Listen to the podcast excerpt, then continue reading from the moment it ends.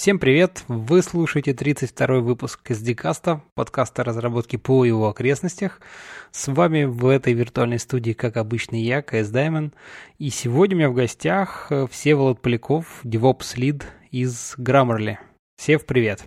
Привет, привет. Рад тебя слышать. А, я тоже. Слушай, ну, вначале я так очень кратко сказал, там, DevOps из Grammarly. Расскажи, наверное, немножко что это за компания, чем она занимается. Дальше мы, так сказать, плавно подойдем к твоей роли и уже продолжим. Окей. Э, Grammarly – это такая компания, э, украинская компания, мы из Киева, ну, вернее, компания американская, тут там все сложно. Мы занимаемся проверкой грамматики английского языка, вот так, как ни странно.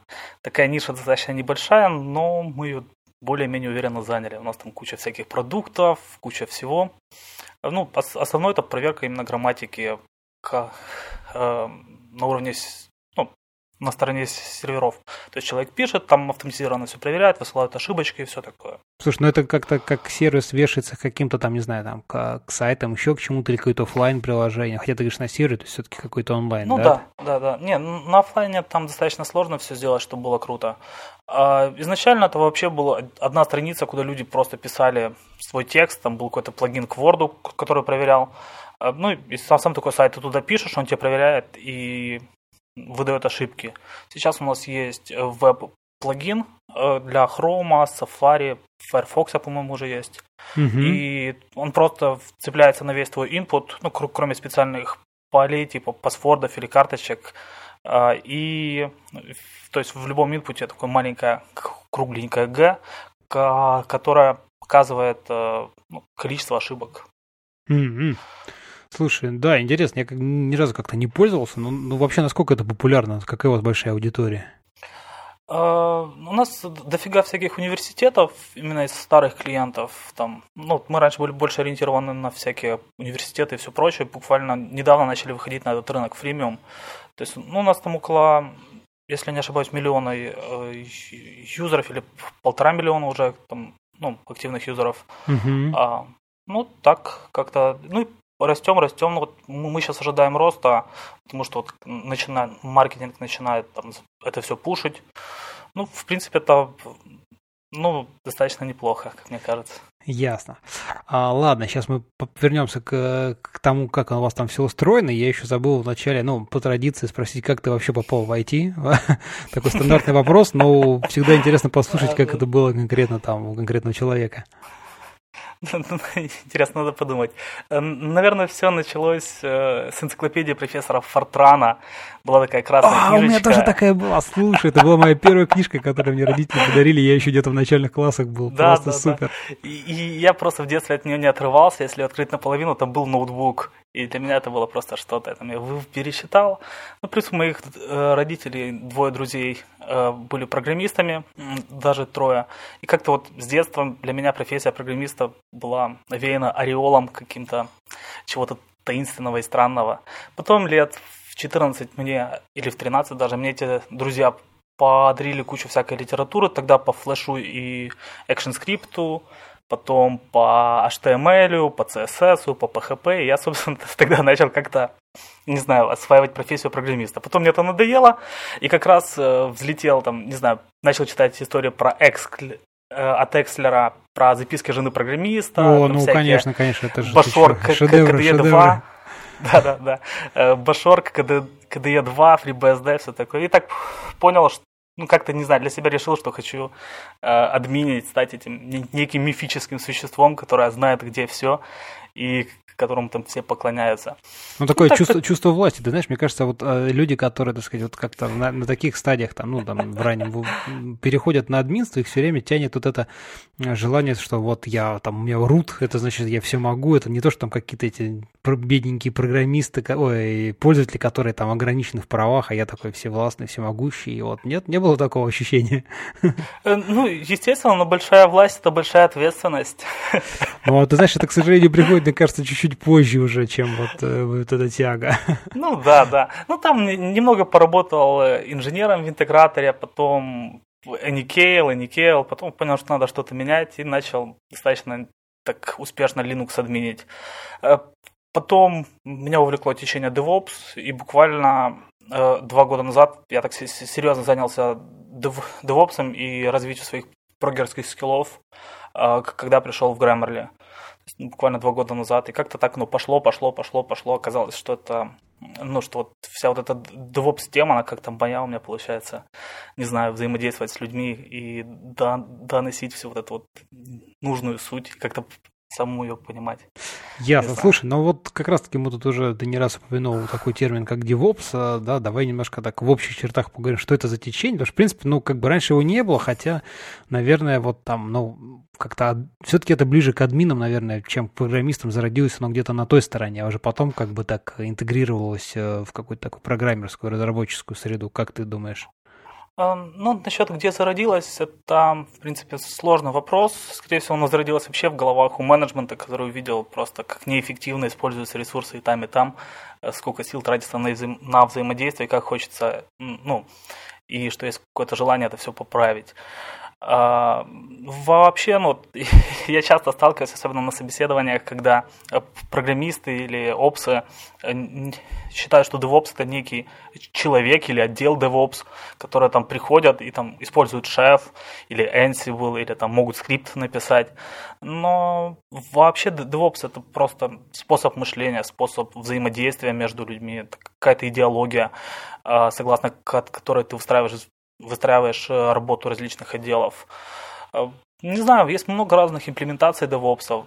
Мне нравится такая имплементация, когда программисты, в принципе, начинают просто глубже э, влезать в различные опс штуки, когда опсы стараются предоставить программистам определенного рода тулы, чтобы программисты могли, не знаю, безопасно влазить в какие-то глубокие вещи. А, ну, даже не в глубокий, а просто, чтобы они могли безопасно добавить сервер, безопасно, там, не знаю, настроить мониторинг, перезагрузить что-то, посмотреть логи, чтобы не надо было для этого обладать какими-то сверхзнаниями. Ну, а программисты, в свою очередь, стараются влезть в Linux, понять, как он работает, использовать вообще все возможности. Но это такая уже больше такое отклонение небольшое. Слушай, а какие еще просто бывают подходы? Я вот как-то так никогда не задумывался об этом. Ну, то есть второй об это обратный, когда наоборот админы пытаются больше залезть, видимо, там в, код и лучше понимать, как он устроен, я так подозреваю. А, ну, да, ну, то, то есть тут есть такая штука. Ну вот а, а изначально там во всех картинках про DevOps ну, рисуется с одной стороны программист, с другой стороны опсы, между ними стена, и, о боже мой, если программисты начинают релизить сами и поддерживать свой продукт сами без помощи опсов, то это, о май гад, DevOps. Интересно. Ну, и в принципе так и есть. На каких-то начальных стадиях, да, это, наверное, самое важное, вот то из-за чего ну, DevOps был изобретен. То есть, когда там программисты что-то пишут, потом говорят, вот мы написали код, релизьте, а там в коде какой-то, не знаю, альтер там, на таблицу в 300 гигабайт, и весь продукт там ждет 3 часа, пока этот альтер накатится на продовскую базу. Ну, так, есть... ага, ну такой, да, интересно. Ну, тут, тут все-таки, знаешь, э, опс это опсами, ну, программист, наверное, тоже должен понимать, что там alter table аналочит всю таблицу, и это как бы не очень хорошо. Или это ну, все же, думаешь, что эта часть где-то лежит там на плечах вот такого релиз-инженера какого-то? Ну, смотри, вот мы сейчас, в принципе, вообще как-то так более-менее отказались от того, чтобы э, опсы что-то релизили, и опсы в процесс билдинга практически никак не влезают. Там э, дает отмашку отдел QA, иногда, иногда программисты сами релизятся, но смысл в том, что они просто сами отвечают за все, что они сделали, они отвечают за весь продукт, за все, не знаю... Ну, этапы, стейджинги, я так Да-да-да. Ну, и это, в принципе, очень неплохо работает. Они отвечают за мониторинг, они настраивают свой мониторинг. Там, ну, это такой достаточно длинный разговор, и мы как-то начинаем его из середины, если так, честно. Ну давай начнем сначала, как надо. А, ну, окей. А, окей.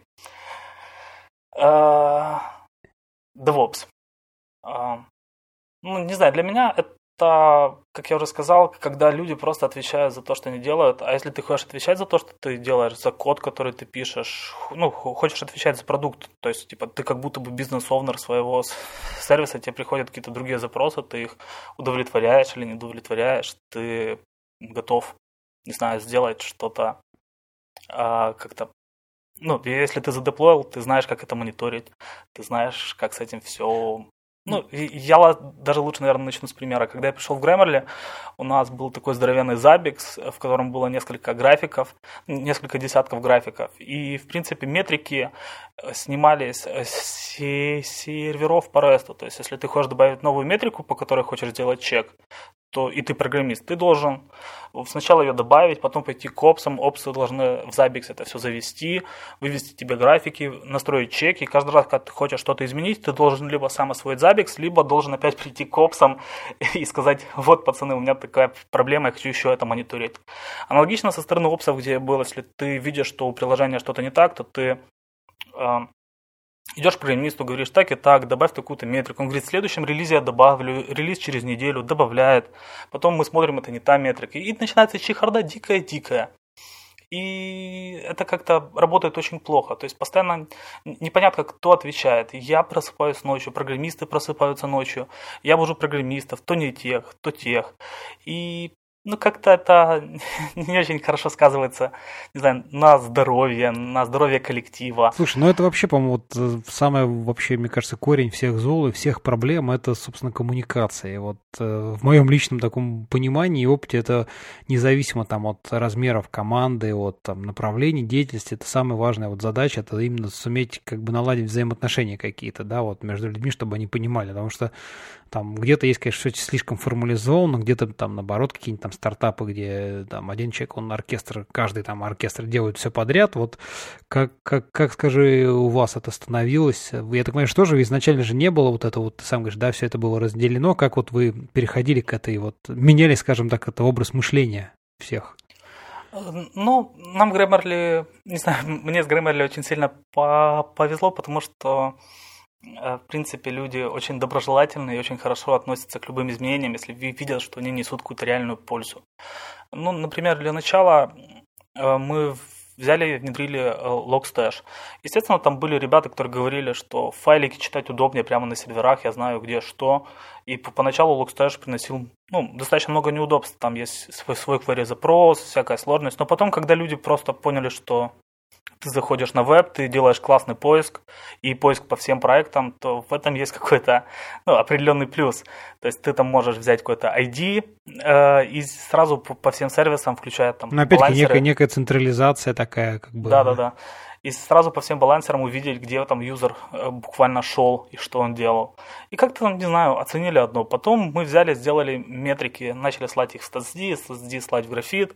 Это все агрегировалось. И опа, появились графики, по которым ты прямо можешь посмотреть, ты их можешь сделать сколько угодно, и ты делаешь их независимо от э, опс команды. То есть ты просто начинаешь писать на 81.25 по UDP, и у тебя добавляется график, ну вот и все и не надо ничего ни с кем коммуницировать, не надо. То есть, ну вот, э, скажем так, просто попытались убрать э, лишние коммуникации, сложность коммуникации. То есть, например, зачем программисту идти к опсу, чтобы добавить метрику или график, или даже чек на мониторинг. И вот ну вот, мы сначала сделали одно, второе, и тут уже пришел вопрос к тому, что программисты могут э, мониторить свои сервисы, им этого ничего не стоит, потому что метрики они пишут сами, чеки они, в принципе, тоже могут конфигурировать сами, и никто не знает продукт лучше, чем э, ну, девелоперы, которые его пишут, они могут, не знаю, ну, вот, если что-то, допустим, простое, и опс проснулся ночью, там что-то упало, и надо что-то сделать, он может его перезагрузить, там, ну, еще что-то посмотреть. Э, или откатить там, на версию назад, снять дамп. Но зачем это надо, если чаще всего случай сложное?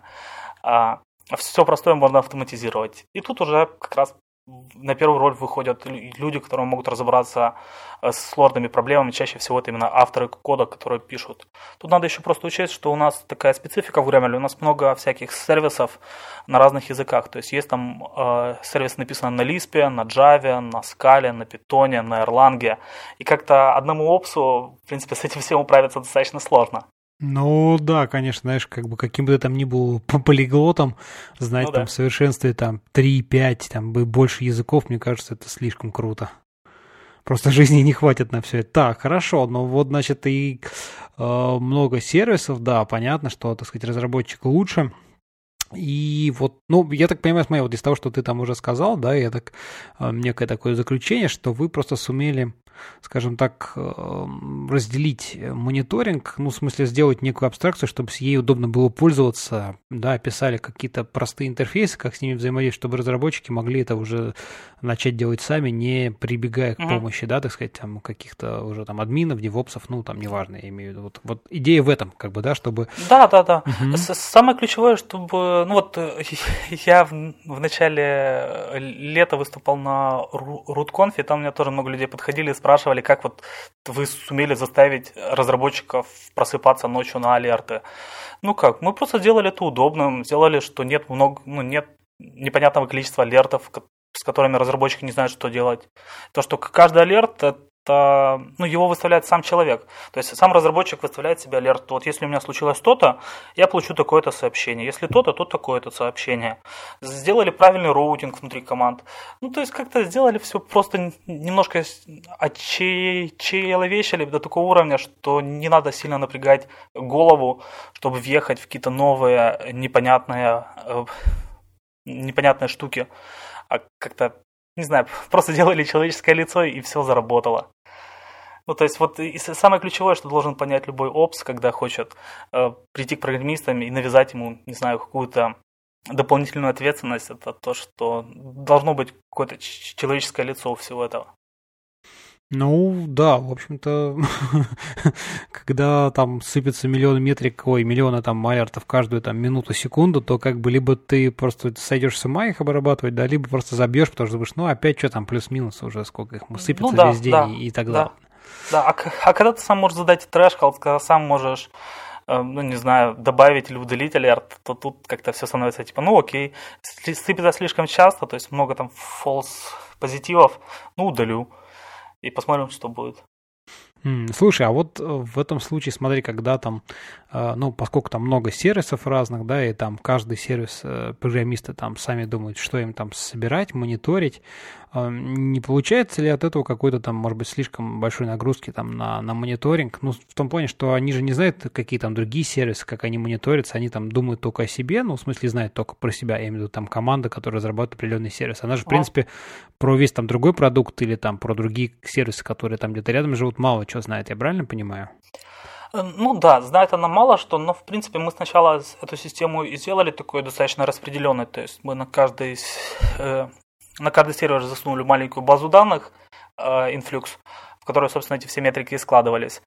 А, ну и, и так получилось, что ты заэффектить что-то глобально не мог с самого начала. Максимум, что ты мог, это положить себя, ну и свой сервис. Uh-huh. А, ну, а сейчас уже как-то все более-менее разобрались, как оно работает, и таких супер тяжелых запросов уже ну, никто не знает, как, ну, никто даже не хочет делать, потому что сложился какой-то best practice. Мы, в принципе, стараемся сейчас в GitHub ввести э, репозиторий, в который просто складываем всякие полезные штуки, которые могут оказаться полезными, наверное. И, в принципе, все разработчики их считают. Ну, то есть, как бы документируйте все, что вы там находите, и как у вас все это устроено, работает, вот это ты имеешь в виду, ну, да? Да, да, да. Еще надо признать, что вот у нас большой плюс, что мы все находимся в одном офисе и очень любим э, приходить в офис и болтать. Соответственно, здание это как-то, ну, распространяется. Слушай, а сколько у вас всего там разработчиков и девопсов, ну, вот я имею в виду таких айтишников, которые вот именно технари, которые там взаимодействуют непосредственно? Э, если честно, не знаю. По-моему, человек либо ну, может, 50. Mm-hmm. Слушай, ну прилично, прилично так, по большому счету, в общем-то. Ага. А, слушай, ну а расскажи вот, в принципе, да, так вообще в двух словах про архитектуру, вот как у вас все устроено. То есть там, ну, какое-то количество серверов, там, как, они, как там живут сервисы, как они, естественно, вот ты сказал, там уже упоминал, там, инфлюкс, базы, как это мониторится, ну, вот чтобы так в целом картину вообще представить, как это все устроено красиво у вас. Mm. Ну, из таких э, основных у нас, э, в принципе, э, около 300 или 400 серверов. В принципе, могу, могу посмотреть, но не суть. Ну, это не столь важно, а, конечно. Да. У нас сейчас есть как раз старая архитектура, новая архитектура. Вот мы сейчас строим новую архитектуру, там переезжаем на докеры и всякие новые модные штуки. Mm, ну, мы про это еще обязательно поговорим, да, потом попозже. А, есть старая архитектура, в которой шеф. И вот, кстати, шеф это один из таких камней преткновения, который, как ни странно, из ну, являясь очень популярной так называемой DevOps штукой, очень сильно мешал внедрению э, такого DevOps в Grammarly. Mm-hmm. Из-за того, что он достаточно сложный, у него много своих внутренних таких нюансов, которые, в принципе, для опсок, который привык там разбираться с одним инструментом и использовать его до конца жизни, в принципе, он ну, несложный. Но для девелопера, которому это просто там надо, не знаю, добавить два сервера или добавить новую роль, эти нюансы как-то вообще не влезали в голову. Mm-hmm. А, что у нас ну, всякие приложения, там приходит запрос на одни сервера, они обрабатывают, отправляют запросы на другие сервера, эти другие сервера в итоге отправляют ответ, это все собирается, отправляется юзеру на клиент. Клиент это тоже JavaScript, в принципе, вполне себе автономный, то есть, ну, как э, JavaScript клиент в вебе. Ну, понятно, ну, там... для него там единая точка входа, это просто, по сути, там некий рез, который там через балансер уже раскидывается, да, да, я так да, понимаю, да. там на, на эндпоинты. Угу. Собираем логи с балансеров, это достаточно прикольно. Плюс с этих логов можно генерировать различные метрики, и в итоге ну, можно неплохо по по понимать, когда у тебя начались проблемы или когда там они закончились. Угу. А, ну так, ладно, в, в, совсем в общих чертах понятно, да? Я, я просто могу рассказывать там, знаешь, ну, достаточно глубоко, но, если честно, э, ну, не уверен, типа, где-то грань, на которой можно остановиться. Я тебя понял. Ладно, слушай, ну, фронты, соответственно, там это веб какой-нибудь, что там, Haproxy, Nginx, да, что-то такое, наверное? Ну, с -с снаружи трещит Nginx, в принципе, стандартно. Угу. Там внутри частично использовали Haproxy для коммуникации, сейчас пытаемся перейти на прямые связи, ну, на прямую коммуникацию между серверами по DNS, там гоняем консул по-всякому. Во-во, кстати, хотел, как раз таки хотел спросить про, когда много сервисов, да, им же приходится как-то понимать, где кто, вот как вы оркестрируете ну, чтобы, так сказать, как раньше это называлось, там, реестр сервисов, да, там, э, там, как там, какие-то, забыл Enterprise штуку, ну, неважно, в общем, как вот у вас какой-то реестр сервисов есть, как они взаимодействуют, это же не их захардкодены, там, условно говоря, айпишники, а еще как-то. Ну, сейчас называется модным словом сервис Discovery. Да, сервис Discovery, вот как-то так. Э, в старой архитектуре это все было, ну, она генерировалась при помощи Chef а, а на хаб ну, там на HAProxy, грубо говоря, каждый сервис знает, что вот тут моя HAProxy, на которую я иду, и могу попасть там на другой сервис. Это достаточно тупо, потому что ну, там у Chef а есть свои нюансы со скоростью обновления его внутренней базы, с, ну, с обновлением вообще всего. Ну и получается, э, все ходит через какие-то э, шлюзы. А это типа не прикольно, это и задержки, и ошибки. Если какой-то шлюз упал, там сразу группа серверов начинается проблема. Ну, в общем, лажа. Угу. А, сейчас вот в моде всякие динамические быстрые discovery типа консула, ETC диска, и DNS, которые ты просто типа наполняешь какую-то NoSQL базу и Слушай, а из, как, из как, как они, вот, можешь немножко рассказать, как они работают? Вот, то есть, ну, динамически хорошо. Как, в чем заключается динамика? То есть, туда, получается, сервис, когда он там поднимается, или там инструментом, который поднимается сервис, он туда как-то просто сообщает, да, этому там ETCD или там э, консул, что, чувак, я вот тут поднял новый сервис, он теперь живет вот там. Или, или как это все работает? Ну, в ETCD там, ну, Примерно так. Ну, мне больше всего нравится вообще тема, которая в консуле, э, именно как, как логика. В консуле там есть свои недочеты, и мы сейчас пытаемся с ними активно бо- бо- бороться, там, э, ну, там доходит до исправления кода. Mm-hmm. Там, ну, пока еще, правда, никаких активных pull реквестов не делали, ну так, настраиваем. А консуле поднимается консул-агент, у него есть список сервисов, которые должны быть на этой ноде. Он регистрирует себя в хранилище, ну, на мастер-нодах, а, они там между собой мастер-ноды синхронизируются по рафту, в принципе, более-менее прикольно. Uh-huh. И он смотрит, какие сервисы у него должны быть. На каждый сервис есть check. Если check э, говорит, что сервис поднят, поднят, он опять же отправляет на мастер-ноды, вот у меня здесь такой-то сервис поднялся. После чего идет распространение там разных, э, ну, и мастер нода там записывает себя в каталог, что вот так и так. У меня тут появился новый э, сервис. Ну, и, соответственно, другого... где, как до него достучаться, там, условно говоря, айпишник, да, порт, да, да, вот да. это все, ага. Да, там в консуле еще он поддерживает DNS, э, что мне еще нравится, там всякие SRV-записи, в которых ты можешь прям порт указать, где я поднялся. Достаточно прикольно для работы О, слушай, то есть это, по сути, у вас там некий внутренний, может быть, там своя зона, условно говоря, да, в рамках которой просто угу. на лету правится DNS, и все сервисы, на самом деле, общаются по DNS, а уже он динамически тестировывает все это да, дело. Да, да, да. Вот это достаточно, не знаю, тут у него есть и свои нюансы, то, что если тебя такой модный Series Discovery, который на лету, то надо быть готовым к тому, что если он упадет, что ты за ним не упал следом. И это такая достаточно веселая задачка.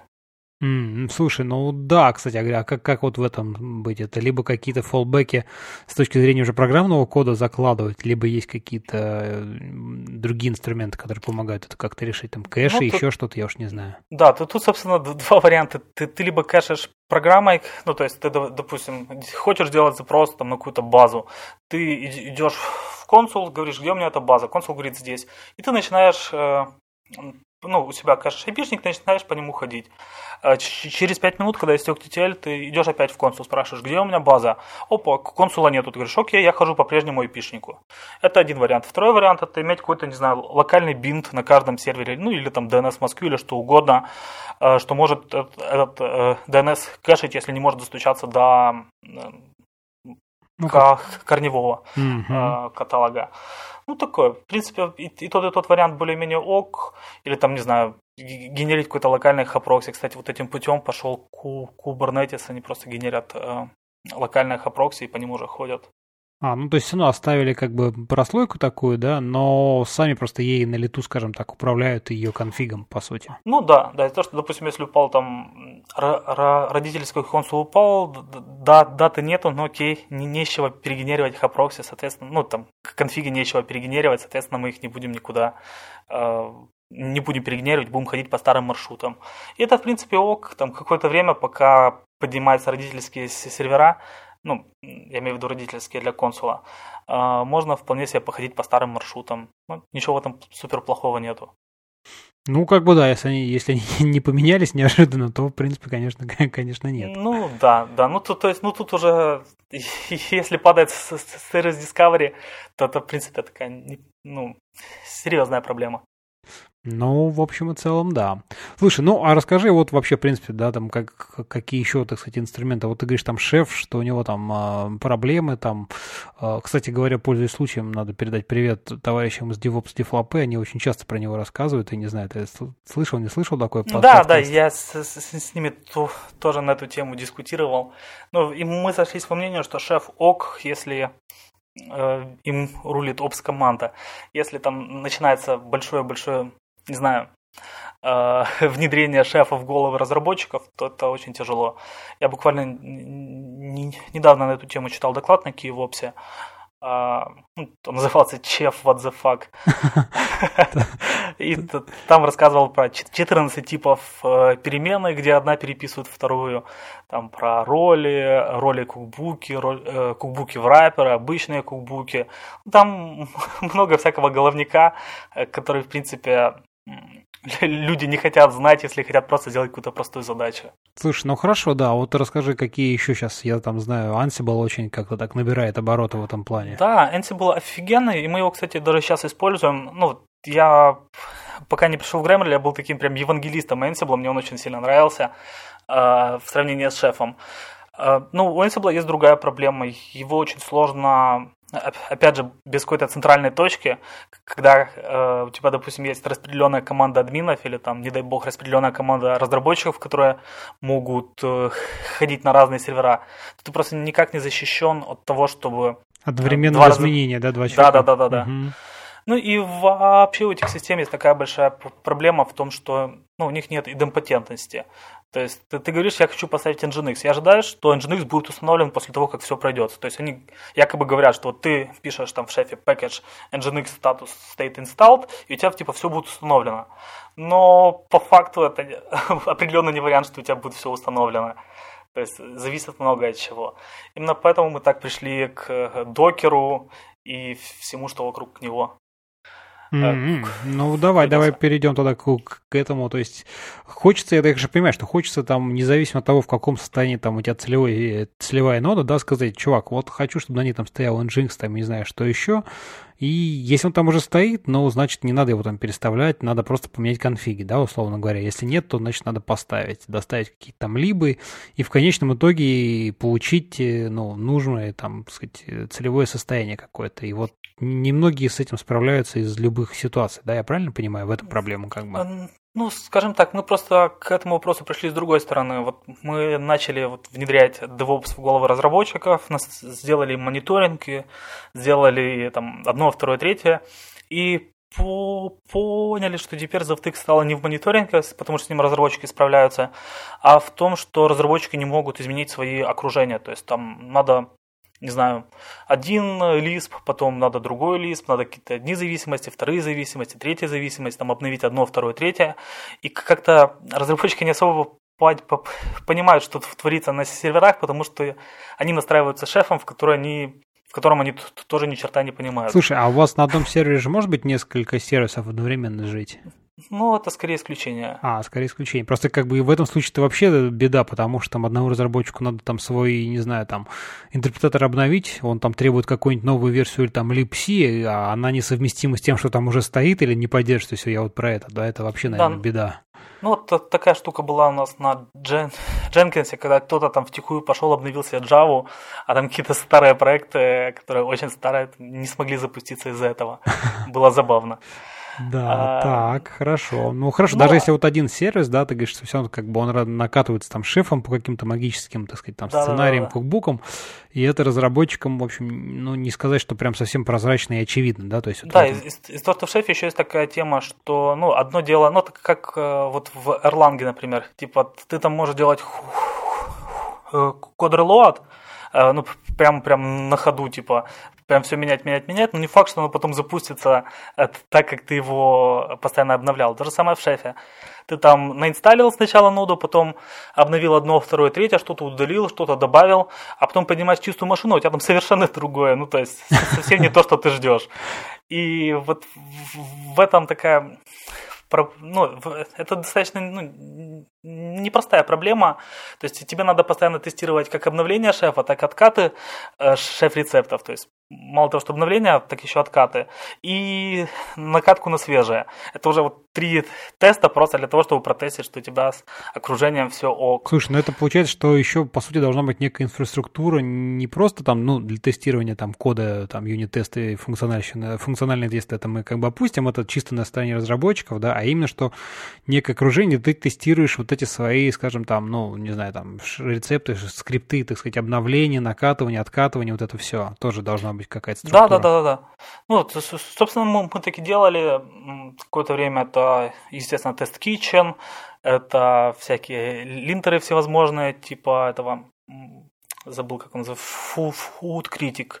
Э, это там заигрывание с вагрантом разнообразное, чтобы девелоперы у себя локального гранта прогоняли или там хотя бы тестировали. Ну, если честно, это все как-то э, смотрится, что ты тратишь боль, ну, несоразмерно больше времени, чем, чем необходимо. В итоге мы пришли, посмотрели так, покрутили и поняли, что для девелопера, например, настроить докер image, ну, просто намного проще, чем влезть в шеф и что-то там накрутить. И самый большой прикол, что он прямо здесь у себя может проверить, что вот так вот оно будет работать. И, в принципе, это более-менее, ну, относительно гарантируется. Слушай, ну в этом плане докер кажется каким-то таким следующим уровнем погружения или наоборот абстракции, когда ты, с одной стороны, то есть для, для разработчика, по сути, там докер, контейнер, это тоже такой некий черный ящик, но достаточно хорошо контролируемый или гарантированно настраиваемый по одинаковому образу и подобию, да, я правильно понимаю? Ну, как-то так, наверное, надо воспринимать. Ну, я бы так даже не сказал. Например, у нас есть, ну, вот, возьмем какой-то проект, вот я хочу настапить э, какой-то проект на Ruby. Я, я беру какой-то имидж с Ruby, ну, уже настапленный админами или там, не знаю, э, Ruby тимой, э, инсталлю в него все жемы, которые мне нужны, э, заливаю свой код, проверяю все так, как мне надо, э, отправляю его там, на CI, где происходит абсолютно то, то же самое, после чего на, на QA уже выходит какой-то готовый имидж, и я просто уверен, что такой же имидж будет вообще где угодно, что вот эта версия там 3.2.1 э, одинаково, будет одинаковой как на QA environment, который там протестируют, так и на проде. Если я захочу через 5 лет откатиться обратно на нее, то я, в принципе, прямо на нее же откачусь, откачусь на так, с такой же версией. Это, в принципе, более-менее прикольно. Ну и самое ключевое, что ты можешь все это локально погонять и увидеть, что вот локально оно у меня так заработало, а значит, так оно заработает и дальше. Угу. Слушай, ну а вот там проблемы, когда тебе надо несколько изолированных там сервисов связать, э, как-то мне кажется в докере это не очень так прям вот сейчас удобно сделано, когда, то есть, ну понятно, что это там одно приложение там вот там да изолировал значит в контейнере, потом есть второе, которое должны общаться, то есть ты же там нужно порты пробрасывать, вот эта вот вся вот штука. Ну, смысл в том, что это не, не очень так докеровый вопрос. Это, ну, ты, ты, ты просто, ты можешь его запустить там в NetHost, если ты хочешь, чтобы у тебя было вообще как обычное твое приложение, которое обычно у тебя крутится на машине, а дальше рули так, как ты обычно рулил. А, ну, если запустишь, ну, то есть, просто докер это не какая-то дополнительная система, это просто штука, которая использует э, Linux namespace, ну, то есть это, грубо говоря, обычный процесс, просто ограниченный со всех сторон всякими правилами. То есть тут, ну, ты, ты можешь с ним работать как с обычным процессом. Можешь его ограничивать и прикидывать порты наружу. Можешь не ограничивать и просто оно будет у тебя слушать точно так же, как обычная твоя кликуха слушала. А, можешь там, не знаю, замутить какой-то роутинг. Ну, даже не знаю, просто делаешь как хочешь. Mm-hmm. Кстати говоря, ты наверняка слышал там про новую там штуку по имени, под названием Отто, от, собственно, HashiCorp, который, да, тоже mm-hmm. как-то оно, тоже, я так понимаю, дальнейшее какое-то упрощение для разработчиков от разработки, ну, в плане процесса разработки какого-то. Ну, если честно, возможно, ну, то есть, типа, это уже не первая попытка сделать э, какой-то Хироку, ну и, и сам Хироку тоже был, типа вот ты, ты просто пишешь код, заливаешь, оба-на, все заработало, написал, нужна база, оба-на, у тебя есть база. Но смысл в том, что это выходит либо очень дорого, либо, ну, ли, либо тебе не подходят. Ну и вообще как-то, э, не знаю, я сталкиваюсь с тем, что бизнес хочет много всяких кастомизаций, и эти кастомизации очень часто оправданы. То есть вот мы, например, столкнулись с build ом, э, ну, с тем, что build, э, стандартный builder Docker а нам не подходит. Мы взяли, переписали его, написали builder э, Rocker. Ну, типа, стало прикольно. Потом столкнулись с тем, что надо как-то доставлять контейнеры на сервера. Мы тоже взяли, переписали э, более-менее под себя. Ну, кстати, как неудивительно, много людей этим пользуются, тоже за open source. Написали Rocker Compose, там тоже свои фишки, типа как правильно это все доставлять на сервера, где что обновлять. Ну и такие кастомизации, они, ну, это типа, знаешь, как э, все говорят, что вот э, докер выпустил Swarm, и все, типа, кластера стали простыми. Да нифига они не стали простыми. То, что всегда есть куча нюансов. Точно так же, как вот, мы смотрели более-менее подробно на э, Kubernetes и на Mesos с Авророй или с Месосферой. Ну, с, с одной стороны, просто, ты просто там, не знаю, пишешь манифест, что я хочу там 5 таких серверов, 10 таких серверов, чтобы они между собой связались, давай. Ну, окей, в, таком, в такой ситуации оно заработает круто, но в такой ситуации, если ты и на Амазоне сделаешь какой-то, не знаю, build, то он, оно тоже будет работать круто. Но это как-то не всегда подходит. Слушай, ну это, по-моему, обычная фигня, когда она, ну там, я больше, конечно, с программистской точки зрения, но, по-моему, суть, суть не меняет, что вот все эти там какие-то сервисы или там инструменты, фреймворки, вот там, да, DevOps штуки, ты заходишь там к ним на сайт, он говорит, чувак, смотри, как просто вот это, две команды, он делает вот это, думаешь, вау, круто, а потом, когда ты берешь реальный проект, когда понимаешь, что тебе надо чуть-чуть отойти вот там в сторонку, там uh-huh. буквально на шаг, да, и так сразу ты понимаешь, что ой, ё-моё. Да-да-да. То есть вот тут, тут стоит на первое место уже на самом деле вопрос удобства и там какой-то гибкости, ну, в смысле, насколько а, грамотно заложена именно архитектура данного там продукта, проекта, позволяет тебе гибко его заточить под свои нужды и насколько велика цена вот этого, собственно, заточки я так понимаю. Ну, ну да, вот, вот именно так. То есть, как, когда вышел докер, тоже все кричали, что оба-на, я хочу там Nginx, и я могу себе прямо скачать, э, не знаю, Nginx образ, и у меня сразу будет рабочий Nginx. Хочу Postgres, я не буду его настраивать, я скачаю готовый образ, и у меня сразу будет готовый Postgres, мне не надо его устанавливать. Но смысл в том, что apt-get install, он ну, он точно так же работает. Ну, по большому счету. Такой же простой. Да. И, и, тебе будет так, такой же пользователь, такой же Nginx с такими же дефолтными конфигами, как и в докере, как и в Otto. Хоть они говорят, что там типа они будут делать какие-то, не знаю, оптимизации, но пацаны, которые делают DPKG-пакеты, они тоже делают какие-то оптимизации. Смысл в том, что они должны всем подходить, а всем они подходить не могут. Ну да, да, и вот тут уже как бы встает вопрос, как это удобно, еще раз повторимся, да, заточить под свои конкрет, конкретные нужды. Ну да. Да, слушай, знаешь, какой еще вопрос не обсудили? Хотелось вот как, какими вот мы там говорим, что да, там программисты как-то должны больше, так сказать, влезать вот в админство, вот это, да? Вот как ты думаешь, какие здесь все-таки минимальные какие-то знания нужны, или какими минимальными там знаниями надо обладать именно разработчикам, вот что помимо языков там программирования, ну, тех инструментов, которым они там привычны, да, какая-нибудь там, я не знаю, IDE-шка, там компилятор, еще что-то, вот, а что еще, чтобы они как-то это начали там осваивать и так далее, ну, вот, вот какие-то инструменты или, или знания скорее даже? Um, ну, Чаще всего это даже не, ну, не в зданиях суть, это суть в том, что ты просто берешь на себя ответственность за то, что ты делаешь. И, в принципе, это ну, отличает любого хорошего админа от, от плохого админа, даже не его знания, а то, что он просто берет на себя ответственность за все, что он видит, и такой, типа, все, я за это отвечаю, если что-то случилось, я не прав.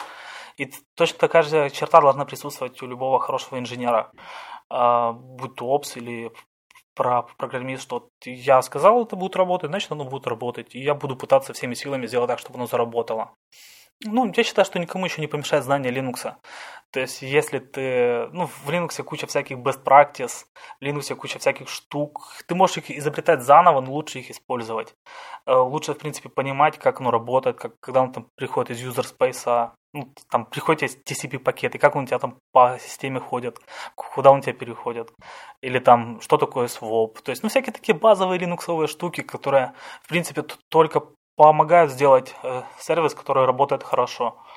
И вот как показала практика, что ну, у нас разработчики, которые знают Linux на достаточно серьезном уровне, которые там, не знаю, могут э, потрейсить, могут э, влезть куда-то более-менее глубоко, они, они могут даже найти какие-то проблемы в своем коде и их исправить э, и сделать сервис просто сумасшедший офигенным, э, в отличие от разработчиков, которые там, ну ок, вот у меня Java, она должна работать, она должна работать где угодно, и мне все, все равно, где она там затормаживает там на каком-то ядре.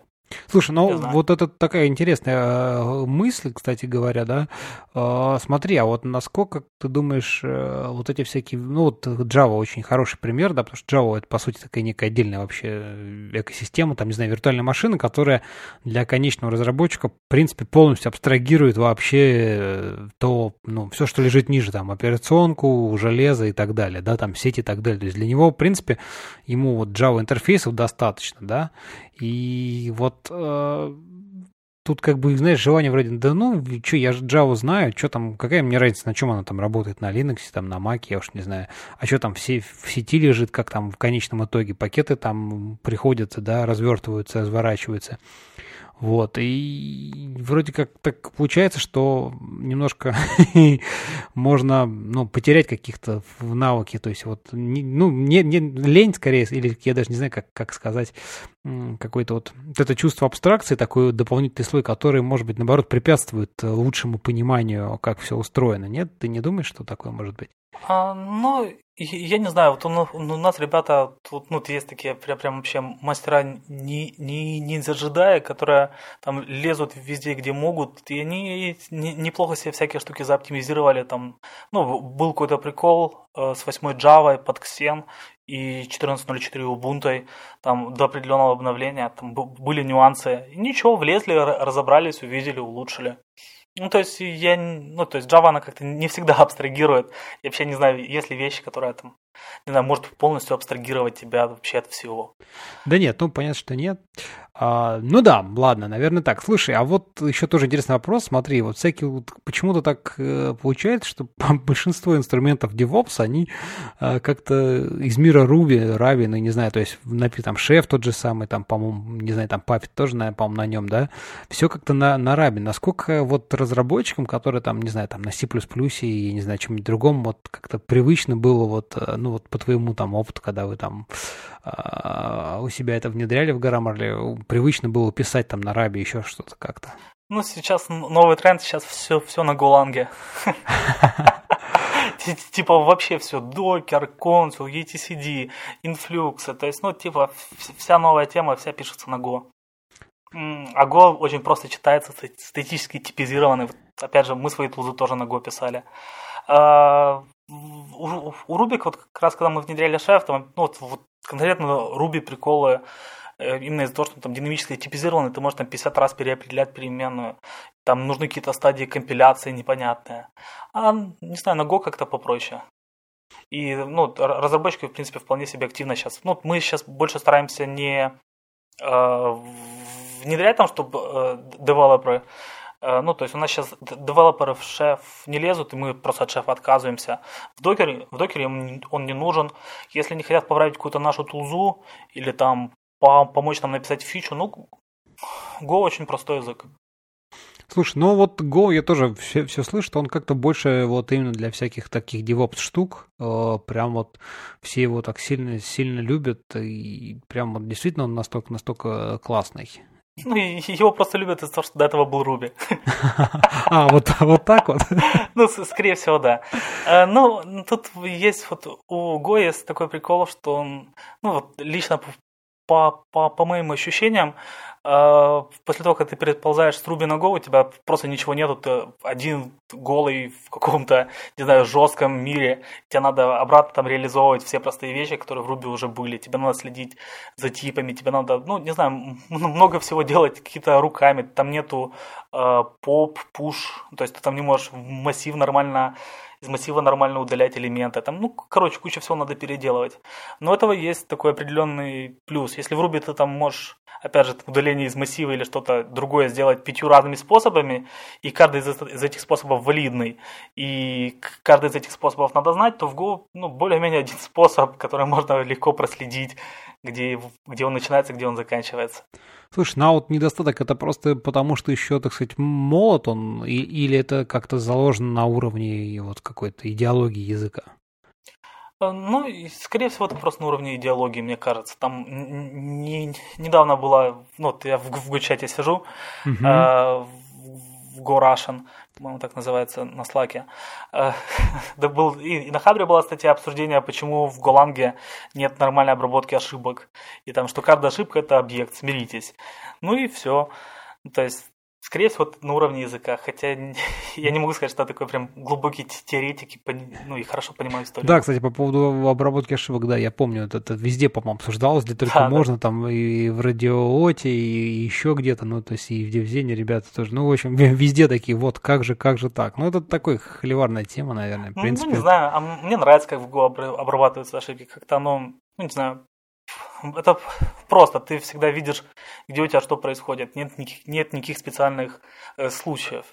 И в этом, наверное, какая-то определенного, определенного рода популярность языка. Кто угодно приходит, и он видит так, ну вот у меня есть там, не знаю, с десяток разных э, языковых штук, с которыми я более-менее знаю, как работать, а дальше этими штуками я изобретаю все остальные штуки и как-то не скатываюсь в построение какого-то DSL своего. И в этом есть какой-то плюс. Mm, ну, да, наверное, наверное, наверное, как-то так. А, слушай, ну да, так, основные вроде бы темы, темы мы с тобой так обсудили. Неплохо. А, даже не знаю, что, так сказать, еще у тебя такого интересного спросить. А расскажи, как вот, знаешь, что интересно тоже обсудить. Ну, просто как вот процесс там QA, да, и вообще как, э, то есть у вас вы выкладываете, то есть у вас тоже все там, ну, разработчики разрабатывают, потом это дается в QA, QA там одобряет, либо, так сказать, не одобряет, ну, отправляет разработчикам, потом это попадает там в продакшн каким-то чудом, да, потом с, с, у вас есть возможность тоже и откатить все это дело назад, ну, в случае чего, если вдруг каких-то там глобальных фейлов. Угу. Ну, смотри, тут такая тема, что, ну, Вообще мы стараемся прийти к полной автономности команд. То есть, что каждая команда, она сама релизит, сама откатывает, сама там пишет тесты, сама их прогоняет, сама пишет свой CI и, в принципе, сама за все отвечает.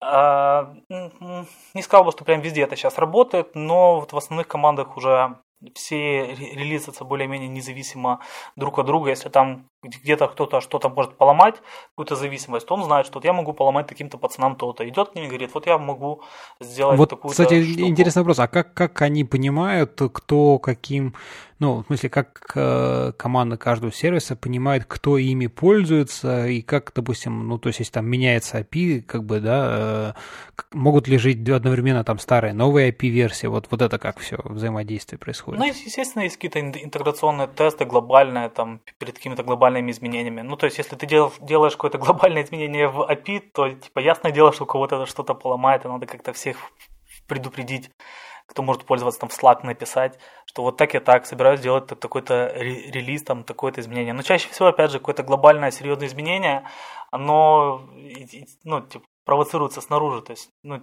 никто просто так не меняет API своих сервисов. Ну, в принципе, да, конечно, оно должно быть как бы вызвано какой-то, наверное, более, более глобальной задачей, которая затрагивает не только один сервис. Да, да, да. Иначе как бы зачем ему одному менять свое API там глобально, да?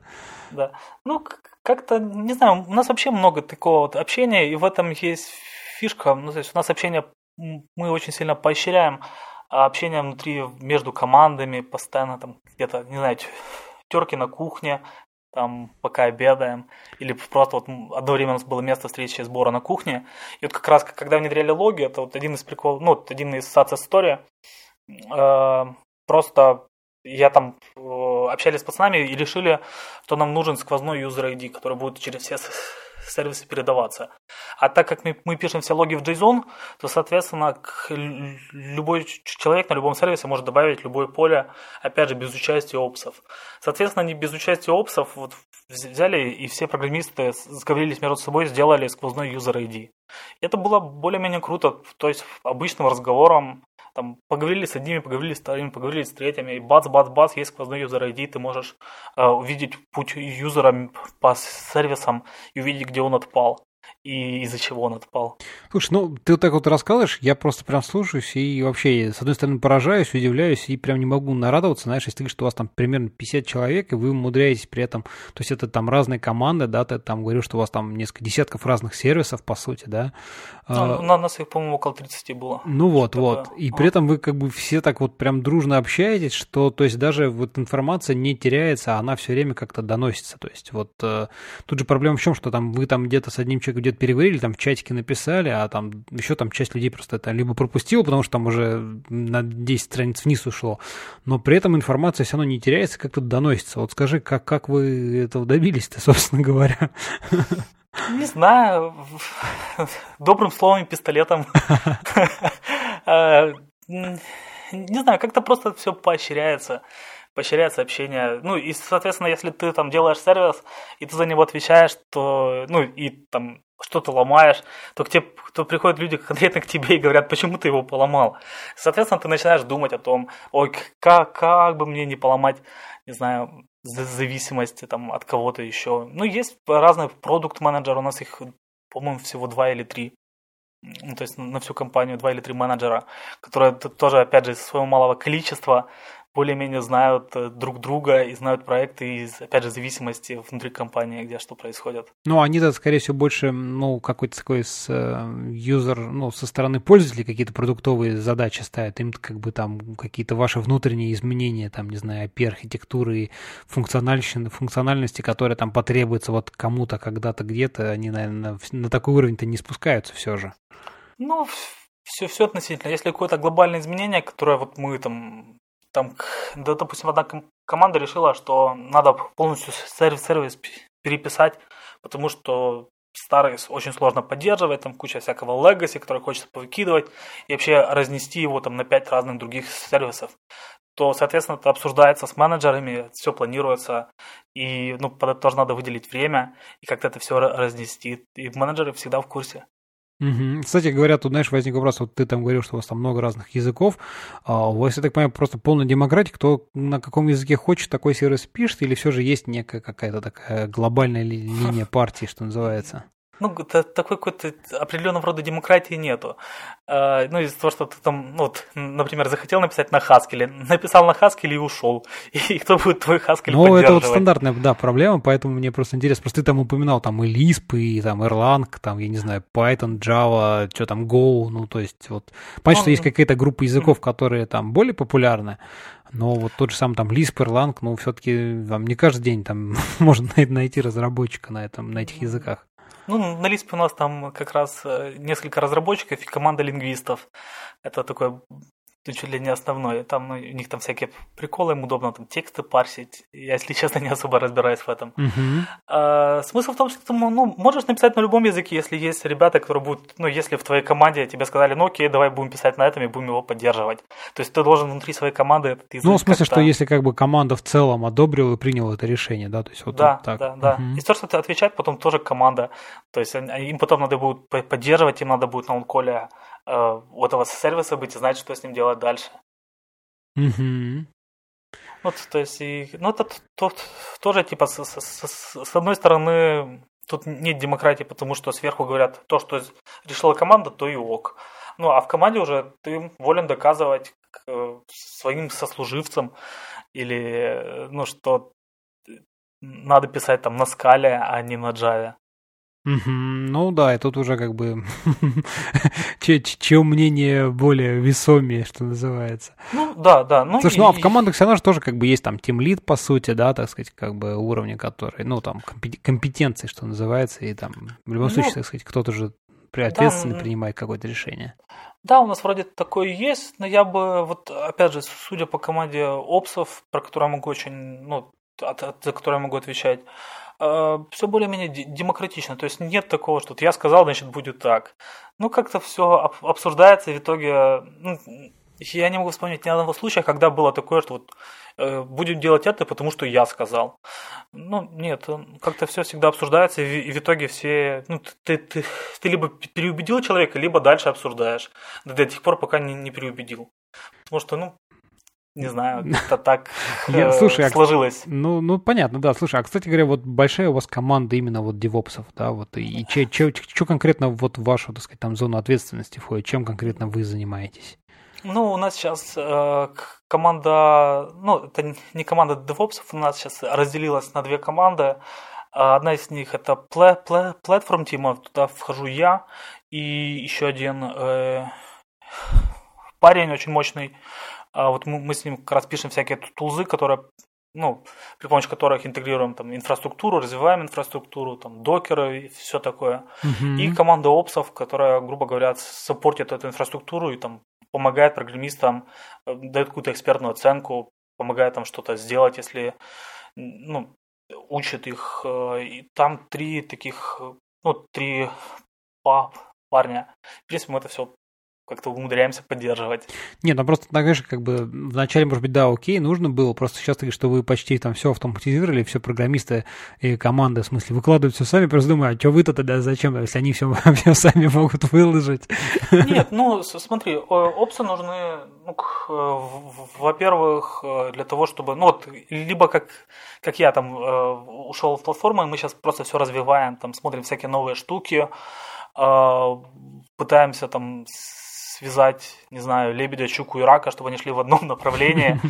А, Можно, опять же, в best practice уходить бесконечно, в security уходить бесконечно, куда угодно можно уходить бесконечно. А, В свою очередь, опсы занимаются э, тем, что, ну, например, есть там Nginx, и он там есть у нескольких команд. Э, есте- Естественно, программисты не будут там на супер офигенном уровне знать этот самый Nginx, MySQL или там Elasticsearch для логов. Они всегда приходят, там надо то-то там проконсультировать, то-то проконсультировать. Ну, Это подкрутить с- какие-то там настройки более узкоспециализированные, Да, да, да, да. вот эти вещи ты Да, виду. это с, а, с одной стороны. Ну, мы опять же стараемся не, этот, не де- делать самостоятельно, а именно делиться знаниями. А с другой стороны, есть куча инфраструктурных штук, и чем мы дальше в лес, тем больше их становится. Там, если мы в будущем когда-то заимплементим Kubernetes или Mesos, там будет здоровенный zookeeper, который надо поддерживать. Там всякие, не знаю, хранилища метрик. Опять же, это всякие глобальные штуки, которые одинаковые для всех команд. То есть именно саму платформу поддерживать. И это такой, ну, я тебе скажу, большой кусок э, работы, который, который в принципе, нельзя автоматизировать. То есть, например, вот мы сейчас пишем, э, там, не знаю, много-много миллионов логов. И это, в принципе, нам пока хватает. Но если посмотреть в будущее, то мы хотим так, чтобы писать вообще. Не заморачиваться о том, сколько мы логов пишем, и просто всегда уметь их писать и считать. И это такая задача, которая практически нерешаемая, и которую можно копать очень глубоко и очень далеко. Аналогично с метриками, с репликацией метрик, там, не знаю, а всякие штуки типа best practice, их можно ну, просто бесконечно писать, и всегда будет полезно. Ну, да, да, тут я согласен, что если полезть глубже, чем глубже копнуть, тем все да. больше и больше горизонтов открывается. Да, да. А, учитывая то, что мы закапываемся раньше, чем, ну, всегда закапываемся раньше, чем, не знаю, ну, чем наступает необходимость закопаться, то у нас всегда недостаток людей, мы постоянно харим, вообще постоянно харим. Единственный прикол, что достаточно сложно уже стало нанимать, потому что много людей у нас были, много нас знают, и просто как-то не знаю, в какой-то момент не, не сошлись. Ну, слушай, там проблема найма это вообще, по-моему, это стандартная э, проблема всего современного IT, потому что их людей вообще нигде не хватает, и угу. всегда нужно больше, потому что, мне кажется, сама, там, не знаю, отрасль, я не знаю, сфера развивается значительно быстрее, чем в ней появляется там специалистов, да, вот там, потому что да, все-таки да, и да. система образования там она еще не на том уровне, но это вообще как бы отдельная песня, потому что она всегда там на несколько там шагов, десятков шагов позади а, по, по такой инерции, большой инертностью обладает. Но даже несмотря на то, что сейчас полно там уже и студентов, которые там сами что-то пытаются, но все равно все же, все же это маловато. Ну ладно, будем стараться, все равно как бы, если вот, как ты там рассказываешь, знаешь, когда такая теплая команда, сплоченная и с таким клевым вот отношением, мне кажется, это хороший плюс, и всегда можно будет найти кого-нибудь а, достойного. Ну, да, да, да. Я еще, кстати, вспомнил одну фразу, вот опять же, от Юры Богданова, вот, моего коллеги, э, что, в принципе, платформа, ну и вообще опс и платформа вот, сделана для того, чтобы, не знаю, дать компания конкурентное преимущество.